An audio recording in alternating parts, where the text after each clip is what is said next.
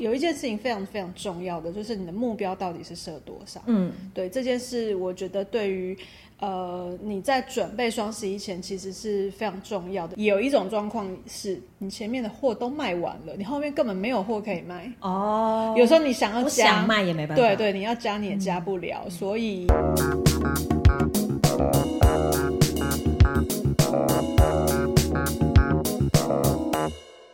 欢迎收听这一集的电商放手一搏，我是电商小白文文。好，双十一过了，这样子，相信双十一大家也都过得不轻松，然后呢，整天看盘。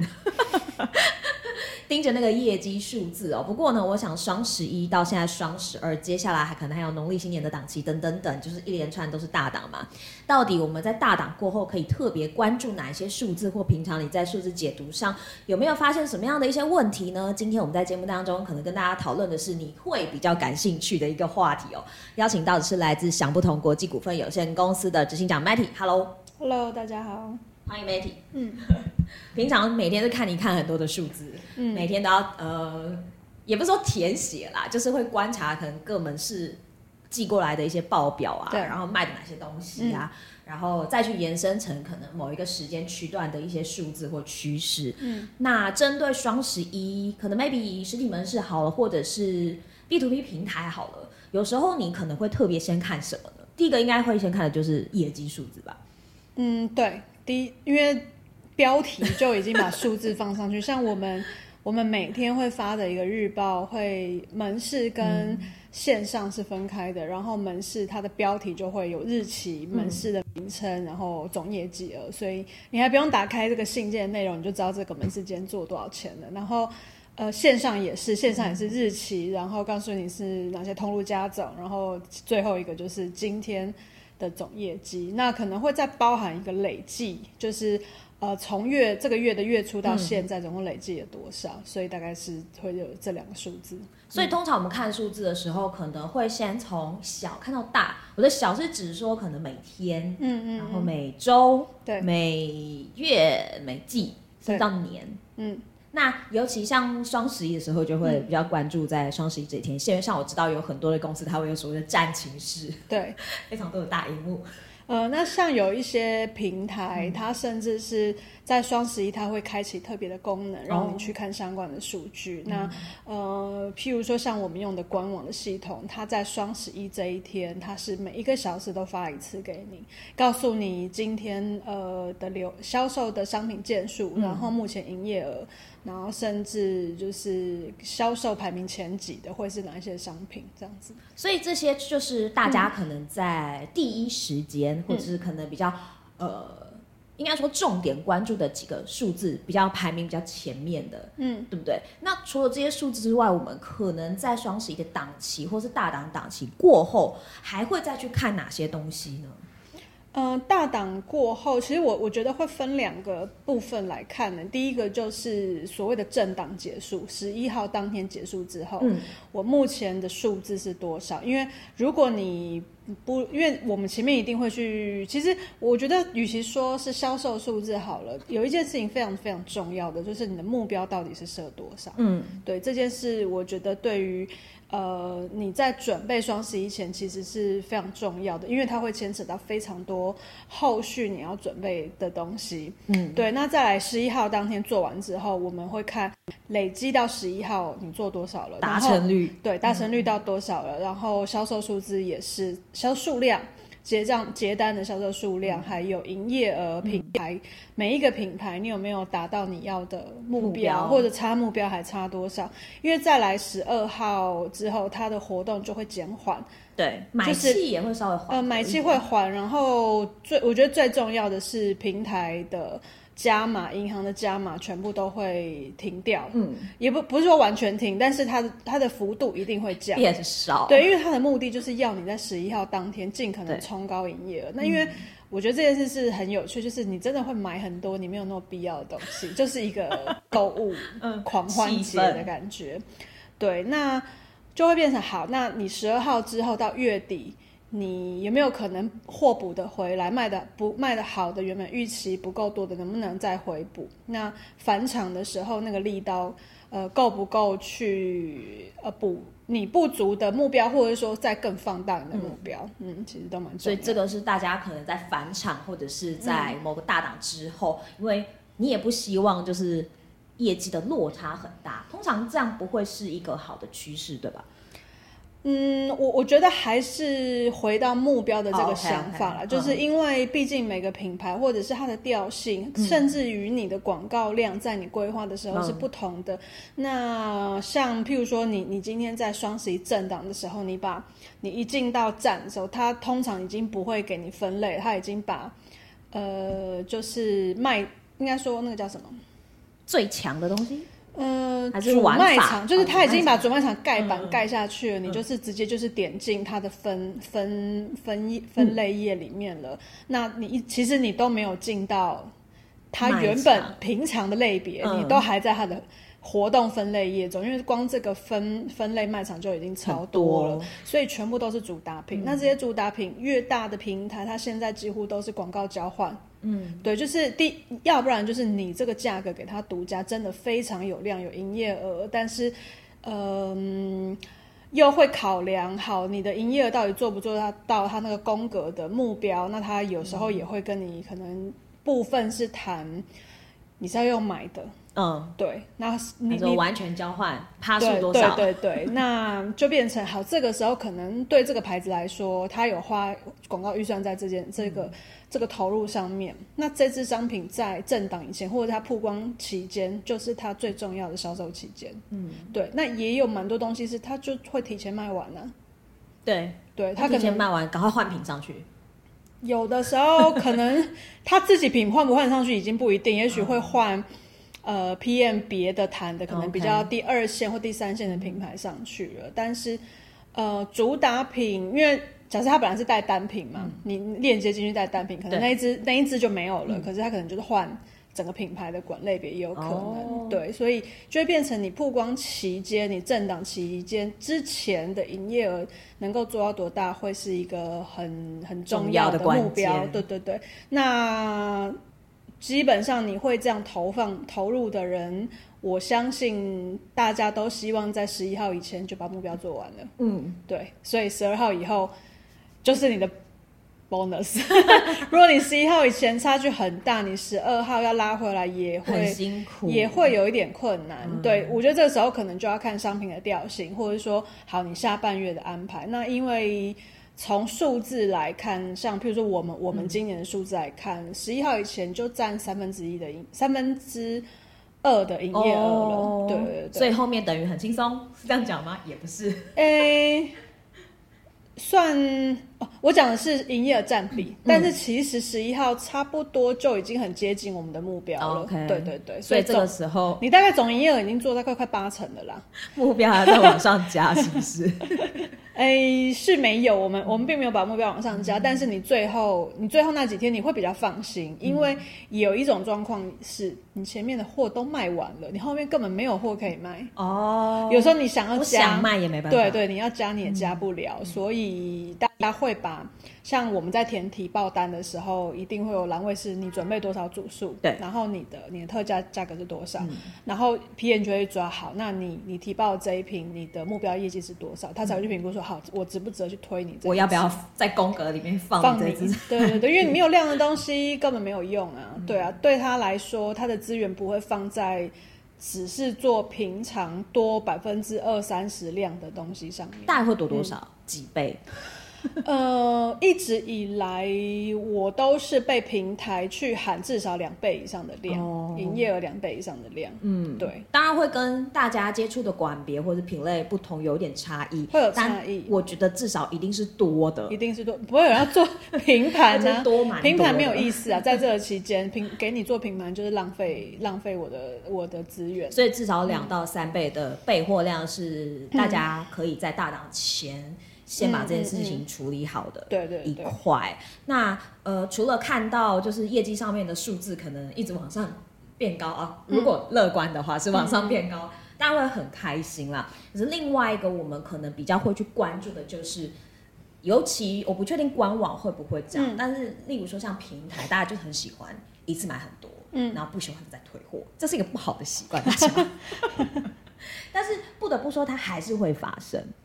那这个数字也会成为我们在就是观察销售状况的一个蛮重要的指标。嗯嗯嗯，我觉得这个可能比较有挑战的会是比较低单价的商品或生活类的商品，但是其实双十一期间，我觉得也有一种。呃，魔力是因为大家都推全年最优惠，所以你会舍不得退货，嗯，因为退货就没有那个优惠了。对，哦、对你损失的，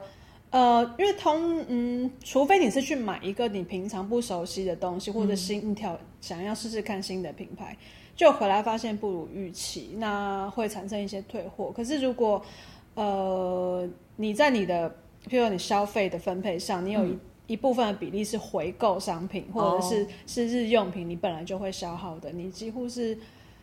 不太不太，会退货了，嗯，因为你已经买到全年的最最低价的组合，除非你买错组哦。Oh. 对，但是现在平台也很聪明啊，就是他也不希望这样子的一进一退去造成他能够做到其他的业绩，嗯，所以只要你在呃，譬如说。仓库还没有出货前取消，它的量马上就又回补到平台上面去，它、oh. 就不会硬要把这件商品出货。我有些朋友蛮机车的，嗯、因为他们会在哦全年最低价的时候买什么东西都相对来说是比较便宜的嘛，就、嗯、买鞋子。那买鞋子就会有尺寸的问题，嗯，像这种服饰或者是鞋类，它只要牵涉到尺寸，嗯，当我当下看到那个便宜的价格，我也很想买，不确定的时候，嗯，我就做一件事情，一次买两个尺寸，然后就把不合那个退掉，退掉，嗯。那对于这一些可能品牌或品类来讲，他们的退货率相对来说就更是一个需要去关注的，嗯，数字，嗯、对。嗯对，这嗯，这个感觉，这个可能其实这个这个挑战在他平常就会面临到，所以会变是他的卖场说明跟他小编、客服跟客户的沟通，可能就要呃维持的更更完善一些，因为其实对消费者来说，消费者没有很爱退货。对，我我觉得啦，因为不是每一个人退货都那么方便，像有的人如果他是租屋。或者是有时候不一定租，可能是住自己家，可是他没有收发室。嗯，他、啊、平常大家都是生活作息，就是白天全部都没人。嗯，然后大家回来的时候都六七点以后，其实他退货会很麻烦，因为他根本遇不到宅配。对，对，那对他来讲，你又要必须在。呃，时间内可以退得掉，你又要再去接去接洽这些安排，甚至你如果是刷卡，它会占你信用额度。有买到这么多就对。对对对，那如果你是花钱花的比较嗯精打细算一点，对，或者是比较紧一点的、嗯、这件事情，可能就会很很困扰你、嗯。你其实要花更多力气去推。有时候我真的觉得买这样东西，你干脆就去实体店买吧，哦、因为很多活动在双十一也会同步，嗯、因为店店家还是希望。呃，大家又一直做线上线下是同步 OMO 嘛，所以、嗯、呃，你我我像这类东西，我自己就会去店面买了，我就不一定会在网购，嗯，因为我发现，嗯、尤其是百货的大牌，它都会准备同样价位或者是接近价位的。呃，促销商品，对，因为我觉得现在品牌都蛮聪明的，嗯、网络上很好比价，没有错、嗯，所以其实他们相对来说比较有规模，他们在控价方面可能就会做的比较一致一点，嗯嗯，所以不会让大家真的觉得说我在双十一去实体店买就会亏到，其实也没有，有些回馈算算加一加，哎、欸，好像也差不多。呃，双十一的这一天，我刚好在门市，然后我就发现我我大概遇到至少七成的呃客人，他都会开头就问。你们今天双十一主打什么？有跟价吗？所以是先在网络上已经先看好。他没有看，他就是问问，因为他知道今天大家，因为你。你社群一打开，全部都在打双十一，大家都在讨论双十一买什么，嗯、要不要组队、嗯。所以这个议题是很很热的，就是当天的重点话题。新闻也会一直公布说，嗯、哦，谁谁谁现在做多少啦，嗯、或是今天有什么热门的商品，广告量都很大。所以他也他就会知道，哎、欸，我就问问看看你现在打的东西跟你线上有没有一样，一样对，或者有没有特别组合？客人是来考试的是吗？对，我觉得蛮，这就是今年特别多这样子的询问，我觉得蛮有趣的啦。嗯嗯、对，但是嗯，但是当天，呃，门市的销售，我觉得也没有受双十一的优惠影响太多。没错没错，我觉得这件事是蛮也是好事。所以我觉得大家也不用说，哎、嗯，双十一我就一定要线上买。其实有时候你到实体门市，你更能够实际去触碰到商品，嗯、甚至你的价格优惠也是跟线上买差不多的。嗯、我觉得这也是为什么媒体会觉得，哎，我的实体门市跟线上比也没有掉太多啊，嗯、它就是一个还有维持在一个基本盘以上的水准。那我觉得这个也是大家在双十一的时候可以去考量的一块，因为如果这个人没有到我的线上，他去我的线下，我一样可以把他抓回来。对，就是它的规模确实是没有办法像双十一这么大，嗯、因为双十一有太多一层一层的加码，嗯、而且那个加码不是你品牌不想做就可以不要做的。半强迫你做，呃，有些就是，譬如说信用卡回馈，你可以不做吗？Okay, 嗯，而且它回馈回馈很多哦，一定要做，或者什么币，随便就五趴十趴，你可以说发折价券。对你，你难道你这时候你要跟 P N 说，拜托把我家全部排除？他有的就是排不掉，嗯、排你只能自己下架，你要在双十一下架吗？怎么可能？你要这么的呃，曲高和寡吗？对，蛮就蛮蛮蛮反。就是销售的直觉的，嗯、所以当然也有也也许有些品牌很在意自己价格，它要照顾很多人吧。嗯、但是我觉得照顾很多人也有不同的做法，你也可以释放独家的组合给经销商啊，嗯、或者是你的店面，就是大家虽然不是全部一模一样，可是你至少。有一个呃特别的组合可以推给你其他通路的消费者。懂。那除了像是我们刚刚提到的这一些数据或观察之外，嗯、在平台上面还有大家值得关注的一些东西吗？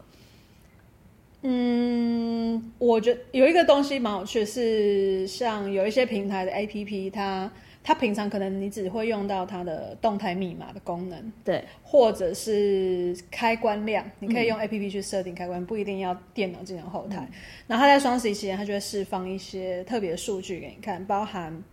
呃品牌的流量，那你可以去下区间说，哦，我这个月的流量跟上个月的流量，还有去年同期的流量。那可以看到，哎，你这个，因为你商品上架的时候，你已经选好了牌子的分类，嗯，那甚至它它也可以分不同管别的分类，嗯、那你其实可以从这个数据去看说，好，你的你在平台上面的流量的变化是什么？嗯、那其实这个也都帮助你可以做下一个年度甚至下一个季度的产品备货跟活动的规划。对，那既有这个流量的差距或者它成长，通常是成长了，就是成长的幅度，你也可以去调整。你下一个档期活动的比重，因为有时候我们在设定活动比重的时候，我们参考数据也许是去年，嗯，也许是最近一季各个通路排名的高低。哦、譬如说，假设我的品牌可能是虾皮是最大的销售的地方，那我的货可能都留给大部分留给虾皮，嗯、因为它跑得最快。因为有时候我们甚至到有一有再看更细一点是，是我甚至会去看早上。可能从十二点开始到上班时中午，我们就讲中午好了，凌晨十二点到中午看这段时间来看好了，因为很有些通路它是十二点它就换档，它就跑自可以自动换的，它就跑了。那有些如果它是人工换，可能十点才会换档，那你就可以去抓到中午十二点这这个期间，你进单的数量跟你营业额谁排名比较快？嗯，因为我们会去细看到说。因为我们自己会战报，我们大概每两个小时就战报一次，在群组直接就是喊通路跟营业额，那你就知道哎谁速度快一点，那谁、太慢了，嗯，整个就追不上大家。那当你有些东西它快要卖完的时候，可能要先关谁，懂或者说留给谁，谁要断尾把货拿过来。对，因为这个东西就是马上变现，马上变现的东西，所以大家很强。嗯、那这时候已经。没有什么先讲好给谁跟人情的问题了，哦、对，就是实力战，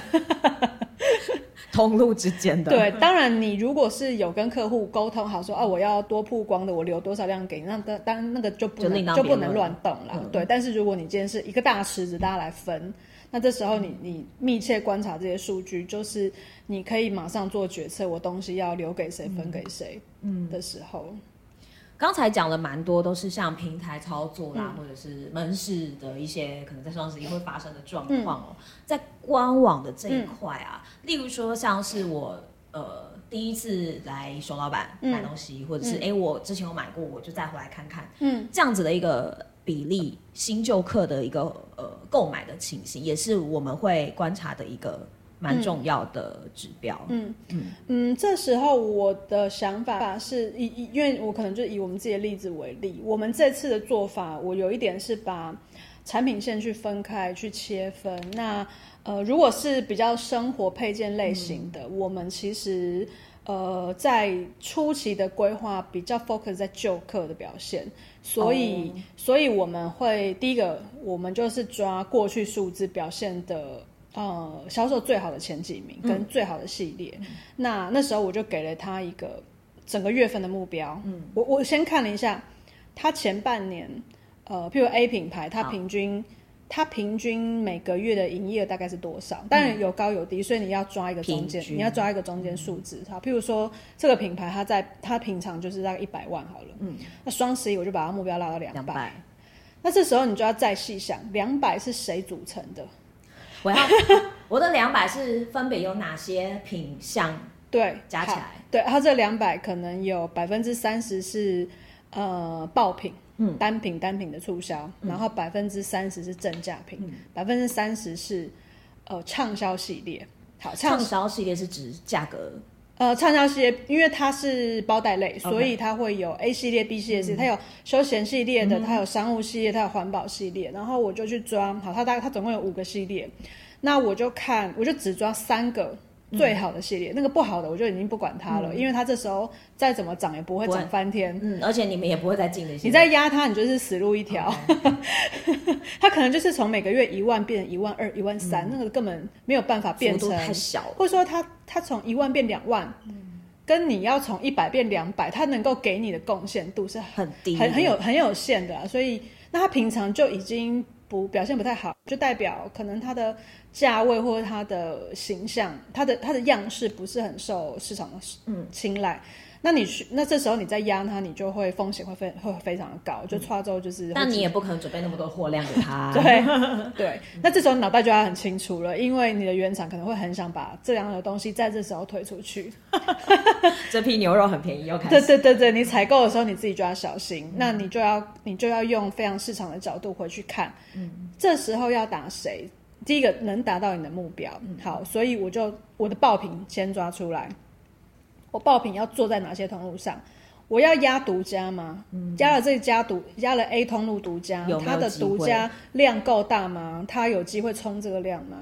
然后它有没有加码？如果我已经破盘底价了，我要排除加码。我可能要考虑是不是一家还是两家还是三家这样做，嗯，那我要备多少量？如果这个量我做完了，因为我采购进来才可以马上出，对，那我后面有没有办法再追加？如果我卖的很好，所以原厂你可能要跟他沟通，哎、欸，我后面是不是要先准备一下？要帮我先留一批货，对，我一定会卖完哦。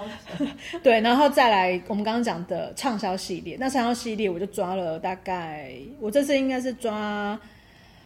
三个系列，然后我都抓它平，也是它平常销量的两倍。嗯，那它也不会莫名其妙变两倍，它不会因为双十一就变两倍。虽然你的流量是两三倍，可是你也不一定是两三倍，因为它是散在各地，而且你要想，它流量虽然大幅增加，可是它有很大流量是被大量曝光的单品给抓走，跟促销深度很深的东西抓走，所以你不一定是分到两倍的流量来买你的商品。对。那你要给他什么资源？对，我可能就会给他一个、嗯、好，这个系列中我有一支 hero item 在里面，我特别谈了一个特别价格，嗯、那他就会让你整个系列就全部带起来，因为也许这一支不一定是符合这个消费者需要那个款式，可能他可能选别支，可是你整个系列他都有感的是有，呃，你他可以看感觉出来你在特别推荐它，嗯，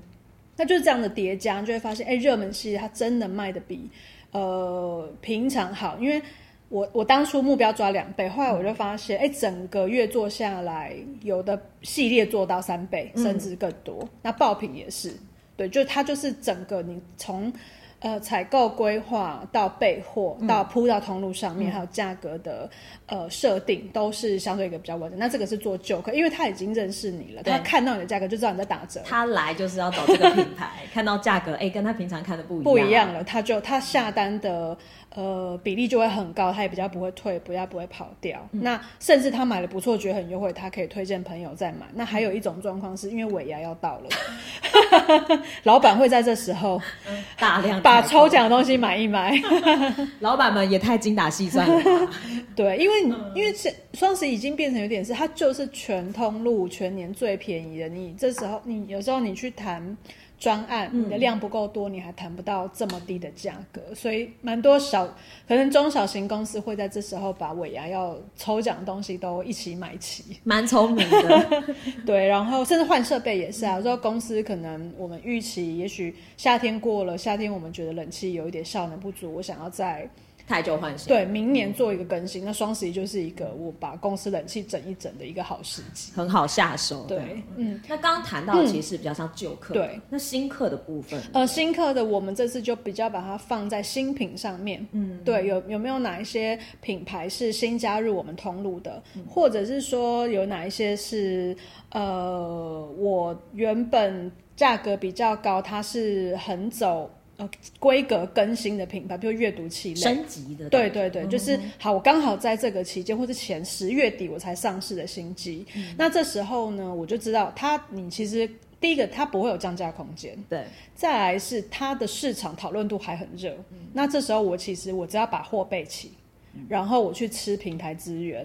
消费者结账率就会整大飙升，嗯、对，因为这个一样也是，我不用我自己本身不做价格，可是信用卡的回馈、嗯、卖场的券、礼券、结账者，甚至他的呃币别回馈，他再加码自己再消费，其实都是不同消费组合，他不同消费者他可以自己组成自己独立的一个消费组合。这感觉好像 iPhone 刚上市的时候，你可以看到各大的 B to B 平台都有 iPhone 的，对，的的都会去打这件事情，但是不一定是价格本身。就是有货就会卖了，这时候因为像那时候我们双十一，我们就遇到我们很担心抢不到货，嗯、对，因为有时候你金额太大，你又比较难是一次把货买齐，你可能必须分三个礼拜下单，因为你不同的通路的票其实不一样的，嗯、有的通路是呃十五天后你卖出十五天后你的钱就进，有的是一个月，有的是一个月，有的是四十五天，嗯、所以大家长长度。嗯，那个票期长度不一样，所以就变成呃，我的资金的运用在这时候就会很关键。嗯、因为就像我说的，我们我们可以准备前面也许呃十天的销售量，然后可能我把资金中百分之七十左右都先备好货，嗯、因为你不你不能放在后面，你放在后面那个风险太高，他只要一卡关或者是 他做对，或者货被人家拉走，人家拿现金来买货，或者说人家先付钱了，然后货到全部都拉走，你就会变成你在后面其实你就做不到东西了。嗯、所以前面该有的你该呃计算在你目标营业额中的这些呃。高单价的东西你一定要先准备好，每个环节都要先顾好，对不然货一下子很容易就被别人。对，因为你想，对消费者来说，他已经在冲动，有一点冲动消费了，那所以他一把的那个，对你，那你就要东西拿出来就，嗯，在这刷卡就可以带走，对，不用等待，对，所以这个就变成是很多部分的细节都是一层一层叠加在一起，它是可以先准备好的。前面讲了蛮多，就是可能在呃活动档期规划，或者我们在事后检视我前面规划的东西到底达成的状况是怎么样。嗯、有一个是我自己还蛮好奇的是，是那通常大家都说双十一的价格会相对来说比较低嘛，嗯、所以合理的来推断的话，有可能就是在这个促销档期的毛利好像会比较低。但对你来说，这个有就是呃有真的蛮低的吗？嗯，这个呃，因为我们牌子比较多，所以我在抓，嗯、我们在抓活动的时候，你你就要去审慎思考一下你，你你的单品，因为其实它就是从不同面向来看。嗯，我第一个我们可能会先抓，呃，爆品的深度到底多深，然后剩多少毛利率，那我的底线在哪里？嗯。我们不太去做平盘的东西啦，因为 对我们来说，那个那个太太痛苦了，而且很很容易就赔钱。嗯，那我们也没有太多原厂很大的行销资源去呃支撑这件事情，所以对我们来说，我们在市场上可能是二线或三线品牌的话，呃，我一定会维持一定一定基本的毛利在上面。嗯、那再来一个是。好，我的爆品低毛利，可是我的正价品，嗯、我我有时候部分的正价品，我可以卖的比平常高。嗯，对，我就是去吃卖场之，像我有一个牌子，嗯、我平常的，嗯，它平常铺底的折扣价大概就落在八五折上下。嗯嗯，然后我在双十一的时候，我做八九折，我其实卖的比较贵。但是他因为平台的一些资源或者一些回馈、折价券等等等，他、嗯、可以买的比平常低，对，八五折低，对，就是对，他就变成是我我打以以前都是八五，我打八五折，他就卖出去。嗯，他在双十一期间，我就卖八九折，嗯，然后平台会在可能结账在九折或者是九五折，嗯、所以怎么算？计算机按下，零点八五乘零点九，最后零点零点零点八九乘零点九，最后是多少？或者说他最后还可以扣个券，其实他可能更优惠。那这样子其实就某种程度去补了，嗯，你你的爆品有做特别低毛利的这这一块，嗯嗯。但是如果大家进去看到那个价格，嗯，会一下子就就离开了吗？你你还记得你昨天买的东西它原价多少钱吗？不记得，你不记得啊？对对啊，所以消费者也不会记得啊。大家都金鱼脑哎，不是因为买的东西太多了，除非你关注这个东西，然后你每一个礼拜或每你可能两三礼拜看一次，嗯，你才会呃，你才会对它的印象比较深刻。那因为我觉得有时候活动活动的层数也比较多，因为卖场会叠上去，对，更多层，也会让市场对于最后的这个结账价格。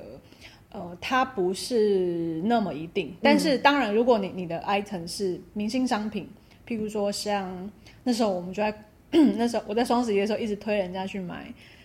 呃，第一排的一个整发器，整发组，哦，对，就是可以吹卷的，OK OK，对对对对，低牌。然后因为我自己用，我就是用到时候我觉得很棒，然后我那时候六一八我就买了。然后双十一我就推荐我的朋友们去买这个东西，然后这时候你才会知道哦，他平常卖多少，嗯，然后双十一这个价格到底是不是市场最低价，该可不可以入手的价格了？嗯，对，当然我不会去追绝对低价，那个有点辛苦，嗯，对，但是你就差不多，哎，这个东西平常就是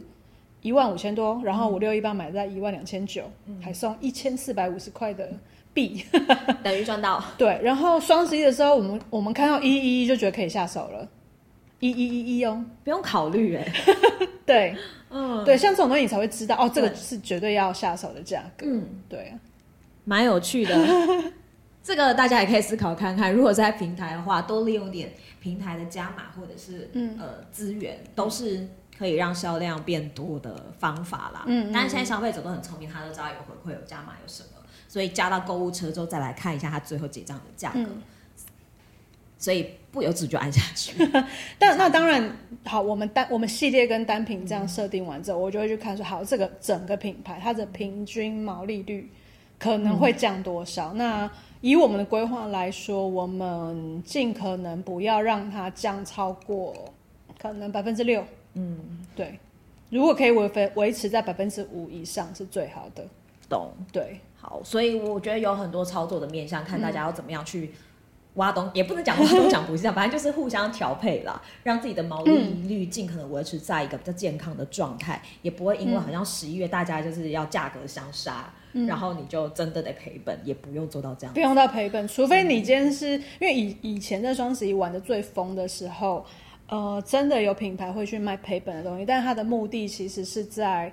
呃，是在于他他要借这个双十一把他的品牌流量跟知名度打起来，他他也希望在这一段期间去创造更多的新会员、新用户，我觉得那个也是策略之一。对，所以这个时候他可能就不会那么考虑商品的毛利率是不是要在一定的水位之上。那可能除了毛利率之外，大家也可以看一个数字，就是你的利润额，嗯、它的成长幅度有没有在你的预期当中？那呃，我早上看了一下我们的毛利率，这次我们活动做下下来，我们毛利率大概相对上个月可能嗯会下降大概百分之四左右，嗯、可是我的毛利额相对上个月我是成长百分之三十三。哦，对，所以你从一起看，对，所以你从另外角度看就是，哎、欸，我虽然降了一点毛利率，可是。我在我的人员编制并没有，大家没有加班，嗯、大家没有新进人员的状况下，可是其实我商我公司的毛利额、商品的利、嗯、利润额，它的金额是成长百分之三十三，其实是一个蛮不小幅度的成长啦。嗯，对啊，难怪你刚刚讲的时候 都小小的。嗯、欸，就我觉得也也也是一样，要准备的准备的东西要完整一些。嗯、那我觉得刚好今年。嗯，双十一的流量，我觉得又更又又比平又比过去再更大一些，因为我觉得大家也只也真的看得出来是厂商是有准备的，嗯、你真的买得到便宜。因为如果你的售价是假的，很多大牌子并没有，大家都在，因为很早很早期的双十一，其实可能大家一开始是清旧清旧库存为主。那 如果他觉得他都买到贵的东西，他就不会再参与了。嗯、可是呃，各种叠加的组合，甚至参与的厂呃协办单位多，就是不是只是供应商跟平台，嗯、甚至银行也进来啦，或者是呃相后续的服务跟一些，这我觉得这是。像譬如说有些集团连保险都进来了，怎么这么厉害？买东西送保险，对，那就会让这个购物季越来越来越呃丰富跟热络，就不是单纯只有产品商品上的消费，它其实。还有很多其他的附加性价值的东西。嗯嗯嗯嗯。那刚才讲完了，就是毛利这一块，大家可以怎么样去观察？那最后的话，可能是库存的这一块，是不是要追得很紧？每天都要去看，所以我什么东西剩什么货，怎么样怎么样怎么样？嗯，会，因为缺货，PM 就会来找你了。还有就是你看到他卖的不错，他速度跑得快的东西。你后面仓库空了，你真的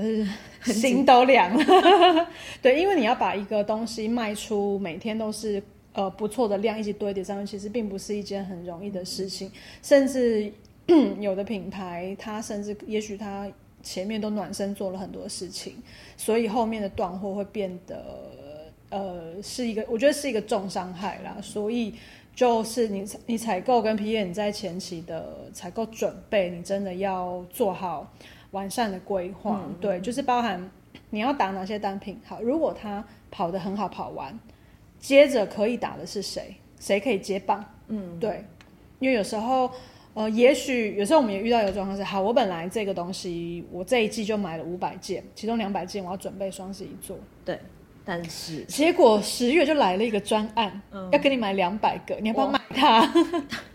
当然先买啊！可是那这样双十一怎么办？嗯、对，所以这时候你你就要去衡量说，哎、欸，我到底是要整批先卖给这个专案，还是我要留到双十一？而且我双十一会做低价，这个专案会不会有价差？还是我就整个把品相切开？嗯、所以我觉得还是会准备一些备案。那当然，我觉得这个东西你有像像老板们一定会很害怕，或者说。呃，主要的业务主管们，你也会被老板挑战说，哎，你的备货是不是太高？嗯、你要我备三倍货量，可是你也才卖一一点五倍，那后面一点五倍你卖得完吗？嗯、那其实没关系，我们还有双十二，双十二还可以做规划。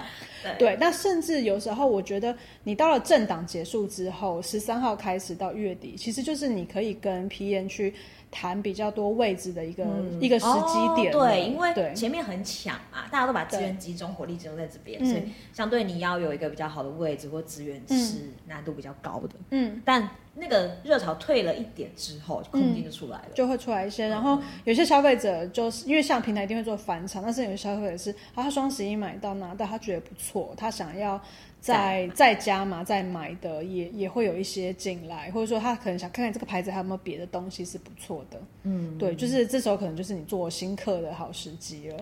对啊，所以我觉得都还是有蛮多机会可以做的啦。那像今天十四号嘛，双十二刚刚跑完，十二号的业绩。嗯以整个十二月看起来也是一个蛮大亮点，也是有爆出一定的流量跟营业额的点，嗯、所以我觉得，嗯，是因为再接下来就是，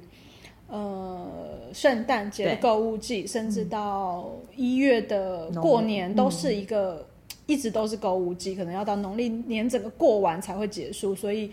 呃，在规划库存品的时候，也许你的时间是可以把它拉长一些来想这件事情。如果资金够的话，对，或者说，哎、欸，也许你也可以跟原厂谈，就是好，我就是我在这是这是我一季要的量，嗯、但我分批跟你拿，我分批跟你跟你结账，嗯、这也是可以谈的方向。嗯嗯，给大家参考一下。真的哎，而且接下来可能到明年一月、二月，又是大家可能手头上面预算比较多的时候，嗯，也是一个可以好好进攻的时机。除了双十一，如果这波你很不幸的没有好好把握的话，没有关系，就是还有下一个，是下一个档期，嗯，可以让大家好好的操作一番。今天谢谢 Matty 跟我们聊那么多，嗯、谢谢分享了很多，就是比方熊老板自己在营运上面看的一些数字跟经验，可以给大家参考。嗯、谢谢 Matty，谢谢。好，你也不要忘记持续按赞、订阅、分享我们的频道，电商放手一搏，拜拜，拜拜。